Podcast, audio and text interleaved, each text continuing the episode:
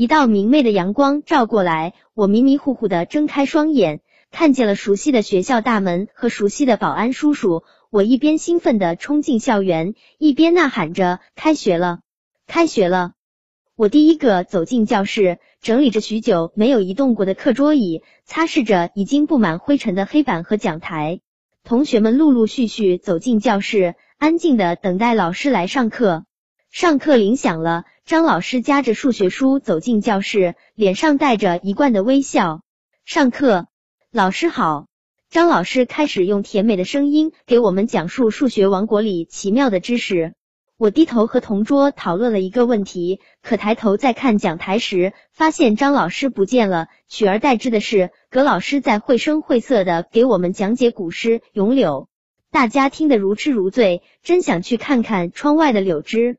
叮铃铃，清脆的下课铃响了。这时，宋老师走进教室，对大家说：“同学们，接下来让我们到操场痛痛快快的玩吧。”同学们很兴奋，有的在座位上使劲鼓掌，有的一跃而起，大家争先恐后的朝操场飞奔而去。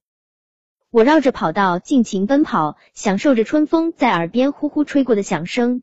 我们终于可以摘下口罩，无拘无束的在校园里嬉戏玩闹了。跑累了，我躺在草坪上望着湛蓝的天空，恰好发现一群北飞的大雁，一会儿排成个人字，一会儿排成个一字。我和小伙伴们一起到学校的鹿鸣园寻找勃勃生机的春天。在花丛中，我们发现一群五颜六色的蝴蝶；在草丛下，我们发现一条小蚯蚓刚刚从土里冒出小脑袋，享受着春天温暖的气息。叮铃铃，又传来一阵清脆的铃声。快起床，别睡了！耳边怎么响起奶奶催我起床的声音？我打了个哈欠，走到窗前，望着依然静悄悄的校园，心想：原来这是一场梦啊！